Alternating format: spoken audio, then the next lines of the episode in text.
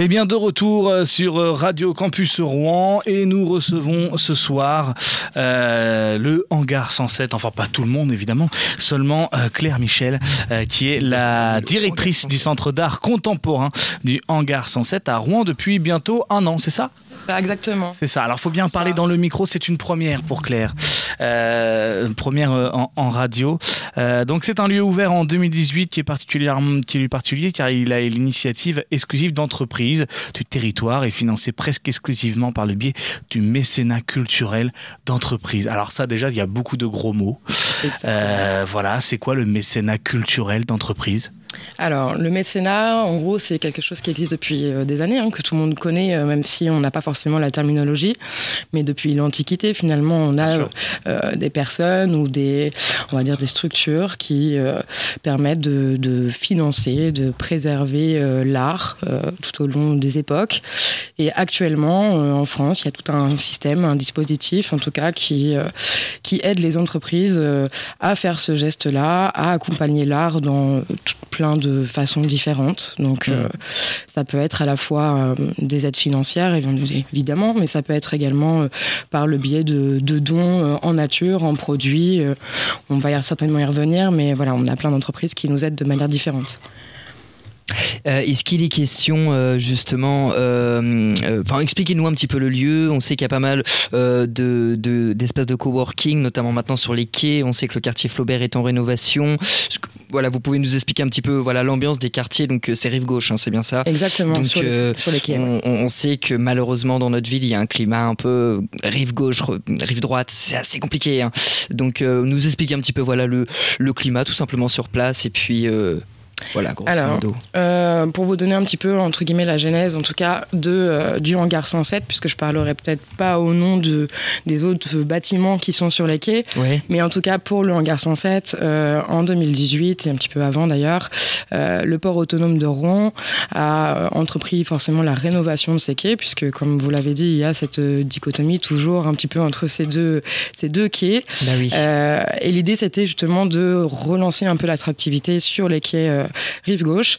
Donc, euh, des promoteurs ont, ont reçu euh, euh, cet appel d'offres du port autonome de proposer de nouveaux projets, notamment le hangar 107. Euh, et il se trouve que la personne donc, qui est en charge de ces projets, enfin qui était en charge de ces projets, est passionnée d'art contemporain. Hmm. Donc, dans ce cadre-là, ils ont décidé de, de fédérer un petit peu toutes les entreprises de ce bâtiment euh, et de créer un lieu de vie qui est euh, finalement euh, euh, centré autour de l'art, notamment de l'art contemporain, euh, et d'y faire euh, des expositions tout au long de l'année.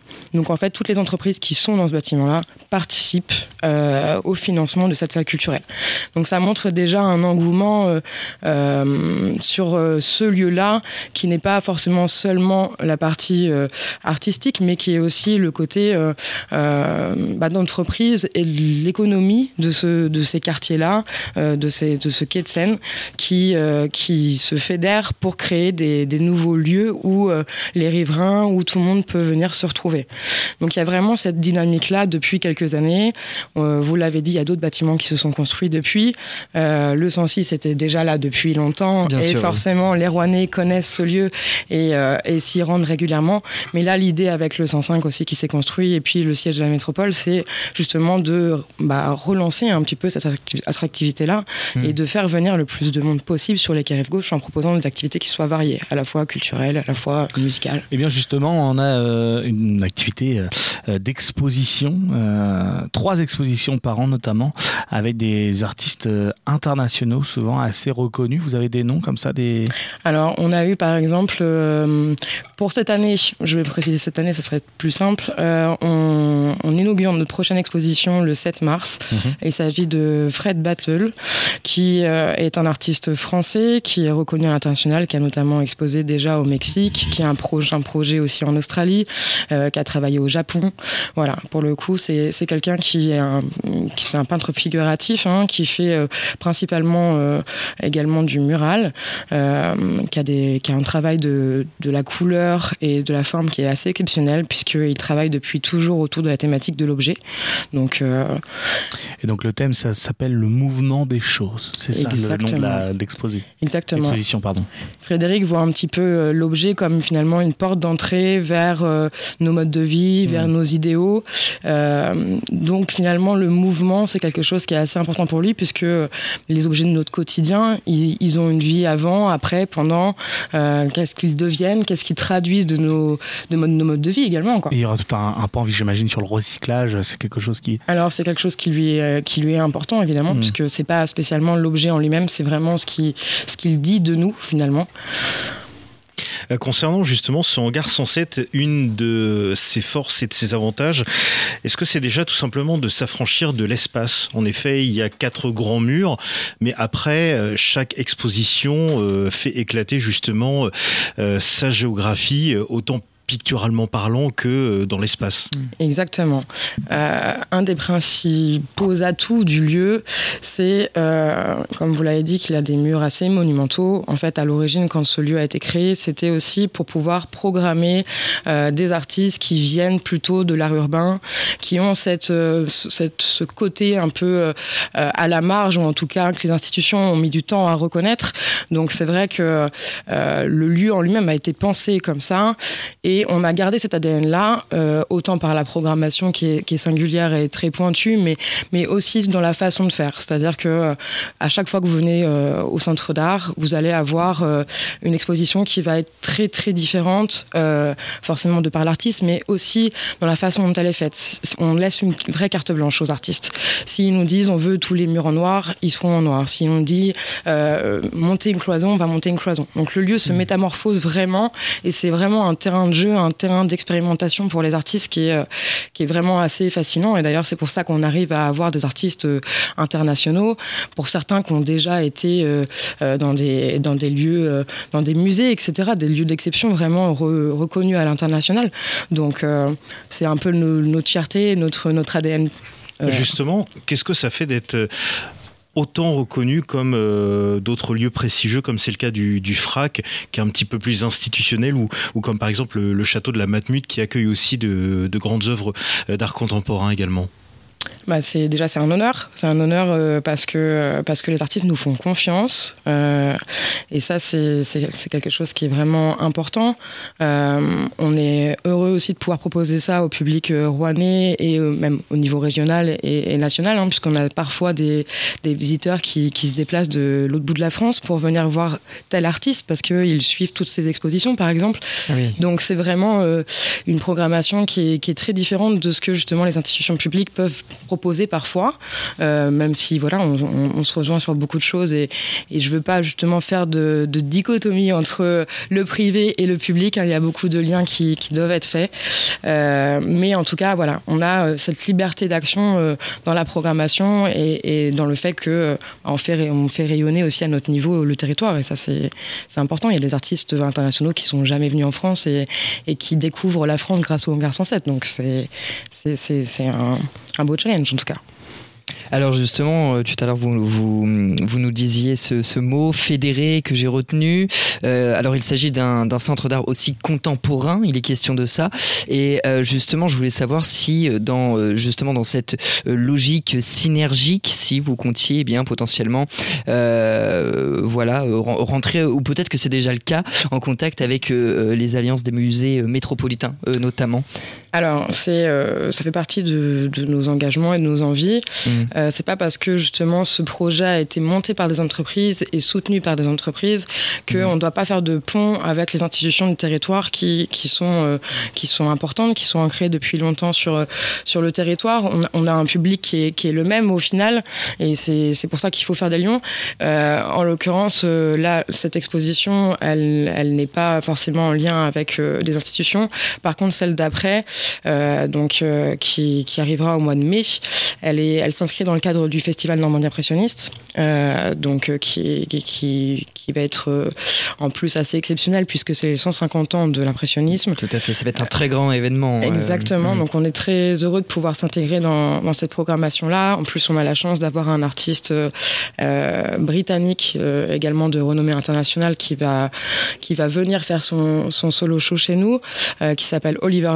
Je vous invite vraiment à aller voir son travail également parce que c'est c'est assez exceptionnel. donc voilà, les, les ponts, ils, se font à ce niveau-là. Ils se font également par l'action culturelle puisque on monte aussi des projets pour des publics, par exemple, en situation de handicap, où là, on va aller chercher parfois quelques aides publiques, donc, ou en tout cas s'allier à d'autres forces vives du territoire qui sont plutôt financées par les collectivités. Donc ce lien-là, on, le crée, on le fait, on, tout en gardant notre ADN pur et propre qui est euh, d'avoir été euh, à l'initiative des entreprises parce que ça c'est vraiment euh, ce qui fait la différence. Souvent on a l'habitude d'entendre parler des fondations ou alors c'est du public. Nous, on a vraiment un entre-deux qui est finalement assez, assez particulier, qui se voit beaucoup à l'étranger, mais qu'on a peu en France finalement. Un groupement comme ça d'une trentaine d'entreprises qui se mettent ensemble, c'est assez exceptionnel. Assez rare, oui, en effet. pour terminer, peut-être, au, au, niveau de la sélection des artistes, vous nous disiez tout à l'heure que vous leur laissiez pratiquement carte blanche, entre guillemets, parfois. alors, effectivement, on imagine parfois avec des thèmes. Comment, comment cela se passe? Expliquez-nous peut-être un peu plus en détail si, c'est possible euh, On a euh, déjà un, programmateur, un commissaire d'exposition qui s'appelle Nicolas Couturieux, euh, qui, on a la chance, nous a fait confiance depuis l'ouverture du lieu et qui travaille dans, cet univers depuis de nombreuses années. Donc en fait, il, a, il avait déjà, on va dire, un, réseau au niveau des artistes qui est assez important de la scène contemporaine et notamment de cet ADN-là, puisqu'elle elle vient aussi de lui. Hein. C'est aussi lui qui nous a orientés vers, vers ces artistes euh, qui, qui viennent plutôt de l'art urbain. Euh, donc déjà, cette sélection, elle se fait comme ça. Elle se fait sur plusieurs critères aussi. Le fait qu'ils soient internationaux, qu'ils soient euh, exposés sur au moins trois continents, qu'ils cette, ce mood un peu aussi, et puis surtout mmh. cette qualité de programmation, parce que j'espère que vous aurez l'occasion de venir la découvrir, mais c'est vraiment, enfin, c'est des, des, expositions qui sont assez exceptionnelles dans la mmh. façon dont elles sont créées. Eh bien, euh, et, donc on parlait justement de, ce euh, partenariat parce qu'on parle de mécénat, etc. Et donc là, il faut quand même le dire, c'est une exposition en partenariat avec le Porsche Classique. Euh, comment ça se passe pour recruter Porsche? Alors, comment ça se passe? Alors déjà, je, tiens à les remercier euh, parce que c'est assez, comme vous l'avez dit, exceptionnel qu'on soit en partenariat avec eux, euh, d'autant plus que euh, le centre Porsche Classique Rouen est le seul centre en France de Porsche Classique. Il n'y en a que quatre au monde, donc effectivement, c'est c'est pas n'importe quel partenariat. en l'occurrence, il s'est fait bah, déjà par le biais aussi de notre artiste, puisque Frédéric euh, souvent autour de la thématique de la voiture, ou en tout mm. cas, elle représente beaucoup des voitures. Donc, il y a déjà eu euh, un, amour euh, réciproque par rapport à, cet objet-là. Et puis, et puis après, c'est aussi beaucoup de, c'est des rencontres. C'est, c'est voilà, ça se fait souvent comme ça. ils aiment le lieu. On, on aime ce qu'ils font. Finalement, c'était assez évident au, vu de cette exposition. Et en l'occurrence, ils nous font le grand honneur de nous laisser, euh, en tout cas de nous prêter euh, une, de, une de leurs Porsche, un ancien modèle, puisque c'est un des premiers modèles qui est sorti, que Frédéric va pouvoir complètement travailler à sa façon. À sa façon. Donc, c'est. Ça 1911 Alors, non, encore avant. C'est le modèle d'encore avant, le 356. donc, qui fête ses 70 ans euh, cette année. Donc c'est très symbolique et, pour le coup, euh, on, est honoré qu'il nous fasse, euh, en tout cas Frédéric est honoré qu'il lui laisse carte blanche sur, sur ce modèle parce que c'est vraiment exceptionnel. Ah oui, oui, oui, tout à fait. Tout à fait. Euh, eh bien, très bien. En tout cas, euh, un, large programme. Est-ce que les gars ont encore une question pour euh, pour Claire euh, sur le, hangar 107, qui est, qui est, voilà, qui est un lieu qui est tout de même qui deviendra et on espère emblématique dans le dans le temps. on parle quand même aussi un peu de de, vos interventions dans les milieux scolaires, par exemple aussi. Vous faites des choses aussi diverses et variées finalement dans les milieux scolaires, mais également où? Alors, en fait, on est pour, pour, compléter un petit peu sur la genèse du projet, finalement, on est sous format associatif. Bien, bien qu'on soit privé, c'est vrai qu'on est sous format associatif. On est reconnu d'intérêt général. Donc, on a cet objectif et cette mission, finalement, aussi de démocratiser au maximum l'accès à la culture, notamment à la création artistique contemporaine. Donc, ça passe par les scolaires qu'on reçoit. toutes nos actions sont gratuites. D'ailleurs, l'entrée même du lieu est en entrée libre et gratuite. Euh, on a aussi un travail avec certains centres euh, d'accueil pour personnes handicapées. Euh, voilà, on essaye d'avoir entre guillemets des actions culturelles qui touchent un large public, des actions familiales aussi où, où parfois on reçoit des artistes locaux et, et on essaye de créer des, des, des moments participatifs. voilà, ça va se passer sur plein, voilà, plein de plein de d'actions différentes comme ça où on va à la rencontre du public. En parlant de moments euh, participatifs et d'artistes locaux, est-ce que ça pourrait peut-être donner l'occasion euh, dans la programmation à venir de travailler avec euh, des artistes, mais aussi des écoles comme les Adars par exemple, où il y a quand même une certaine maturité, beaucoup de talents qui, qui éclore au fur et à mesure pour celles et ceux qui sont en quatrième, cinquième année.